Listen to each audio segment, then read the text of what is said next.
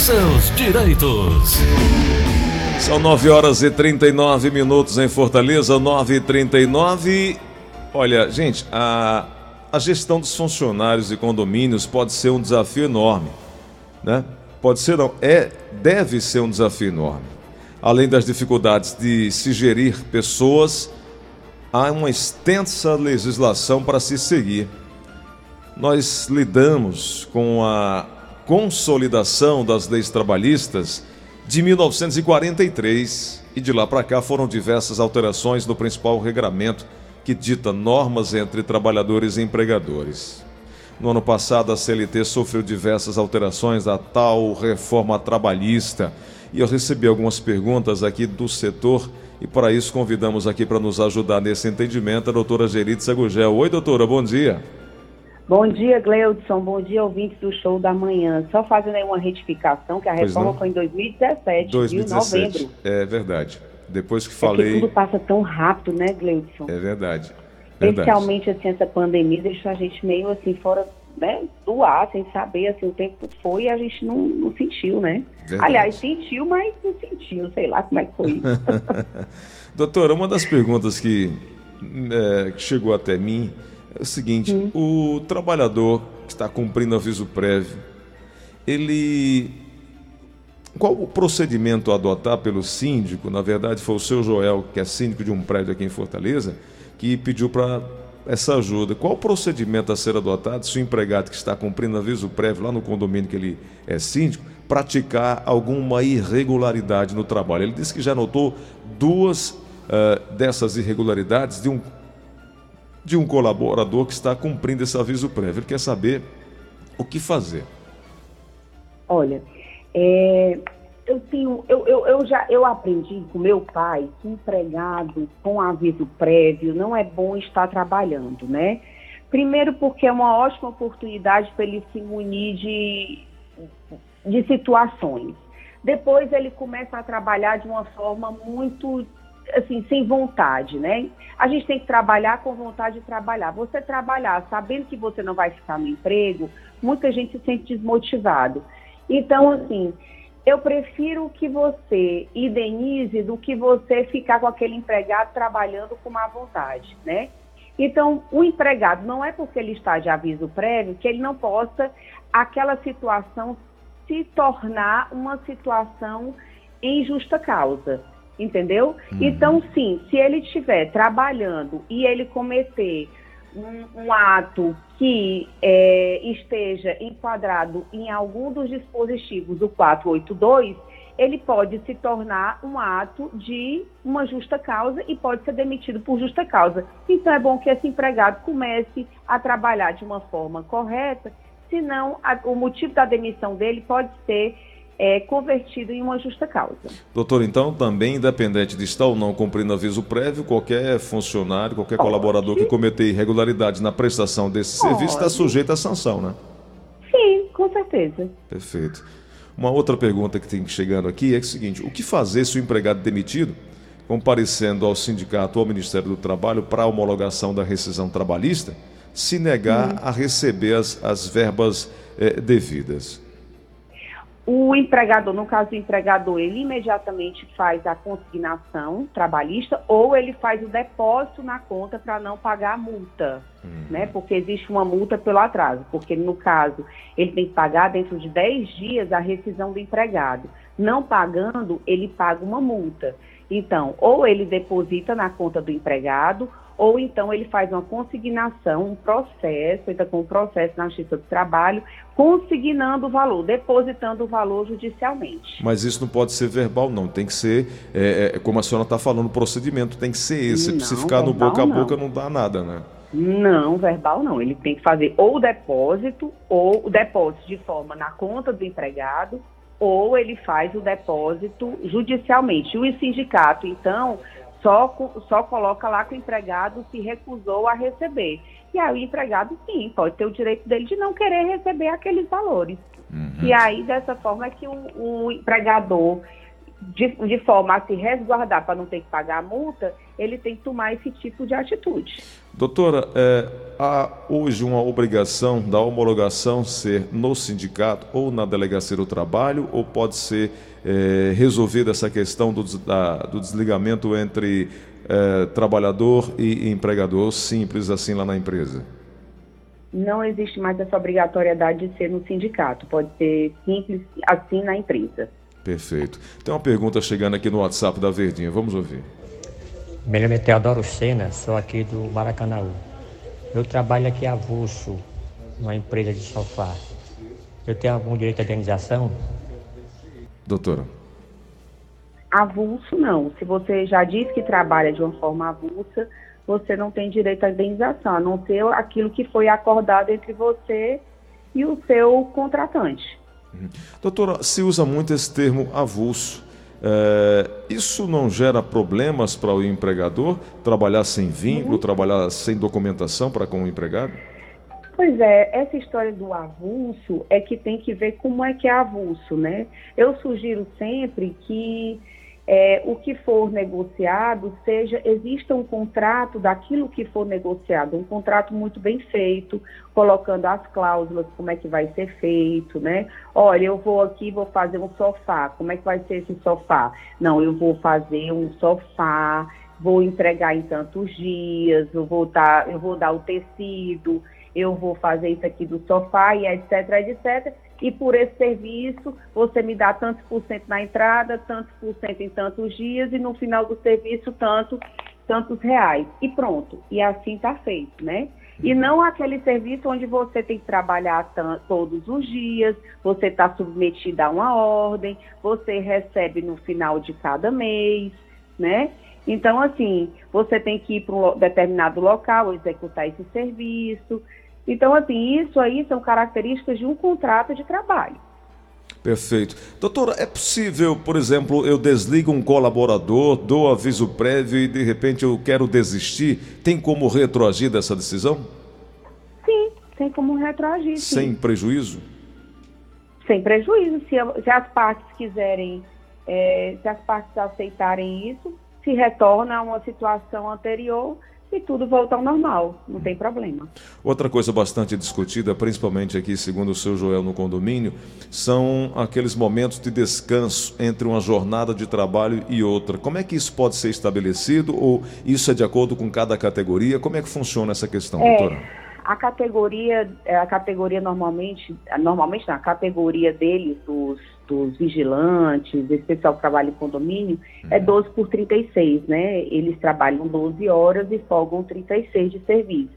E aí eles têm, eles têm realmente aí o horário de descanso deles e ganham, também tem a questão do, já ganham uma hora extra eh, no, seu, no seu salário, já tem essa questão da hora extra no seu salário, já definido na sua convenção coletiva, sabe? Uhum. Doutora. Ele já tem isso em convenção. O trabalho realizado em dia feriado, por exemplo, não compensado, ele é pago de que forma, hein?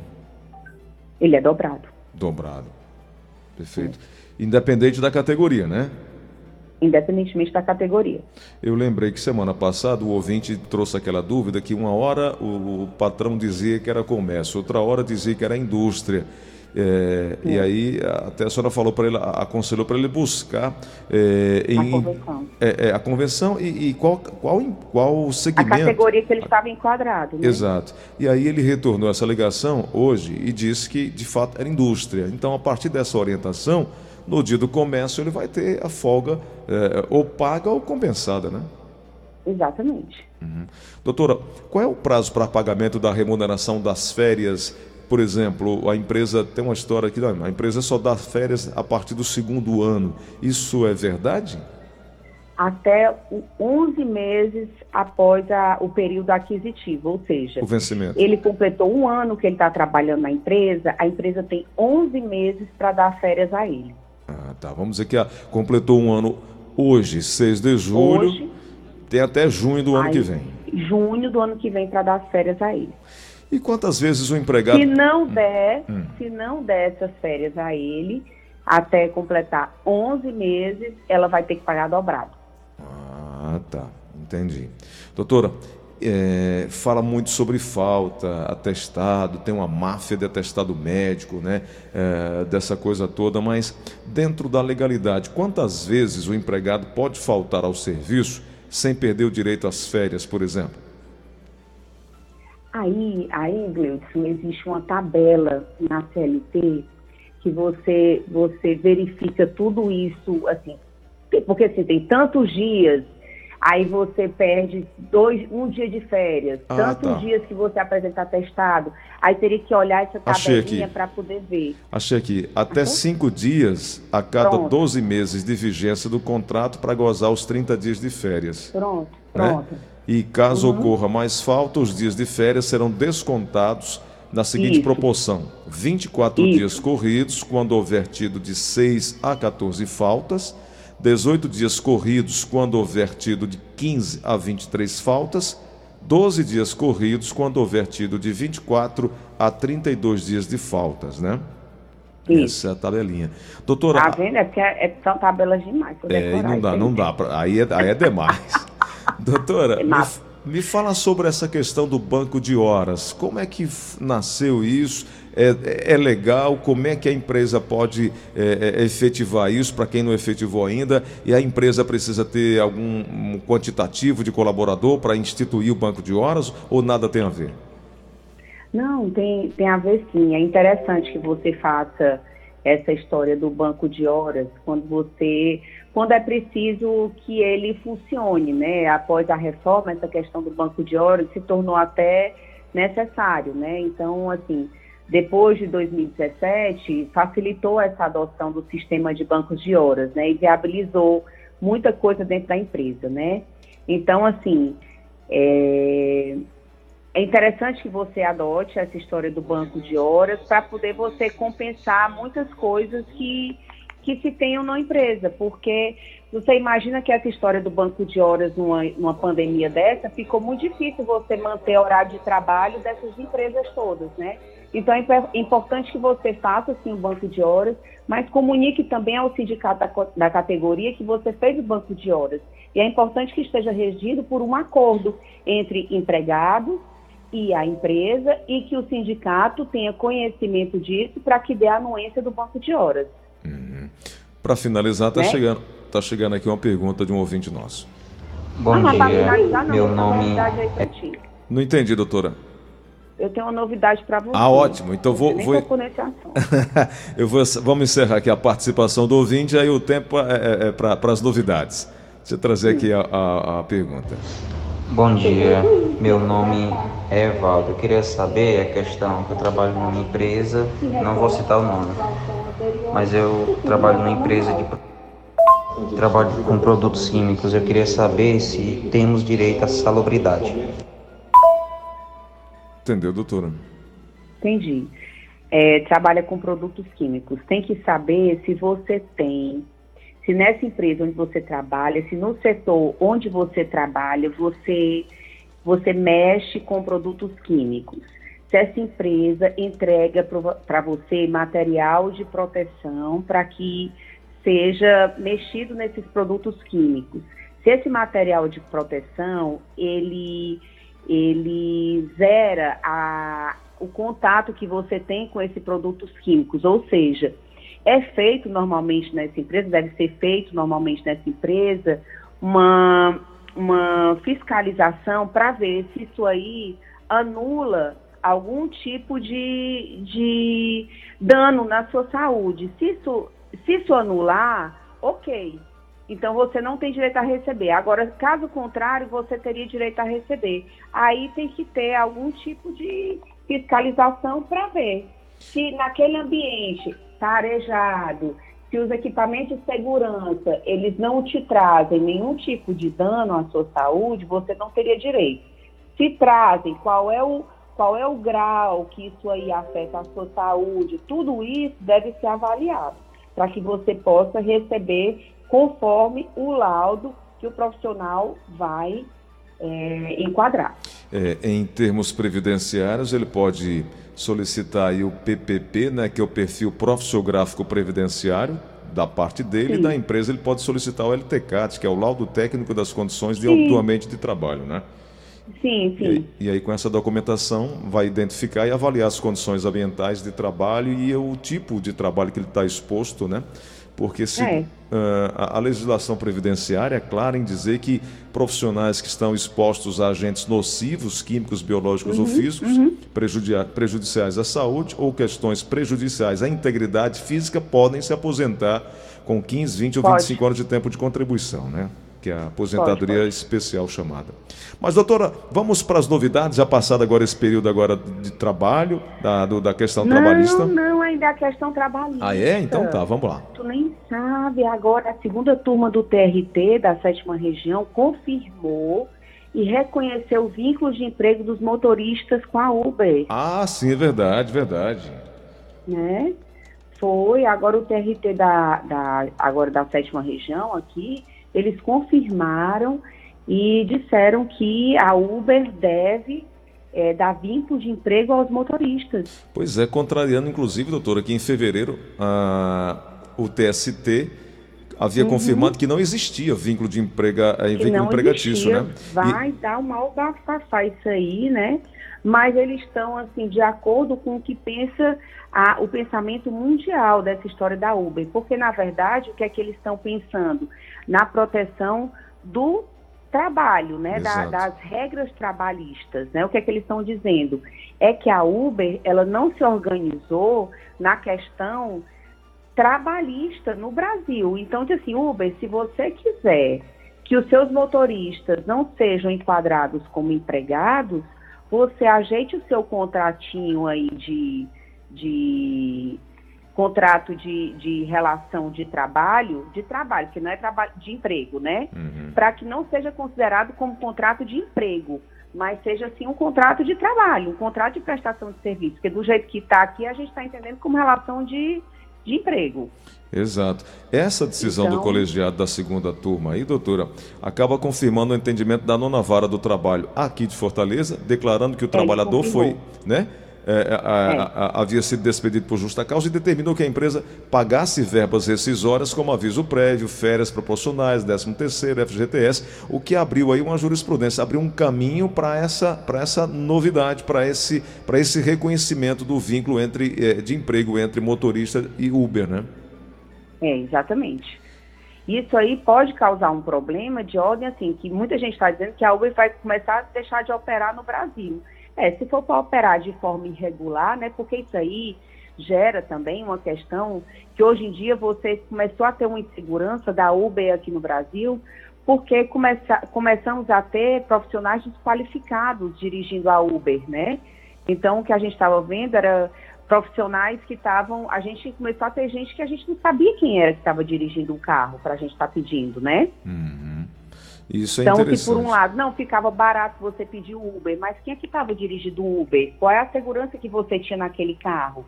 Quem era aquela pessoa que estava ali naquele aplicativo? Você não sabia quem era, né? Então, assim, também tinha um lado social da coisa.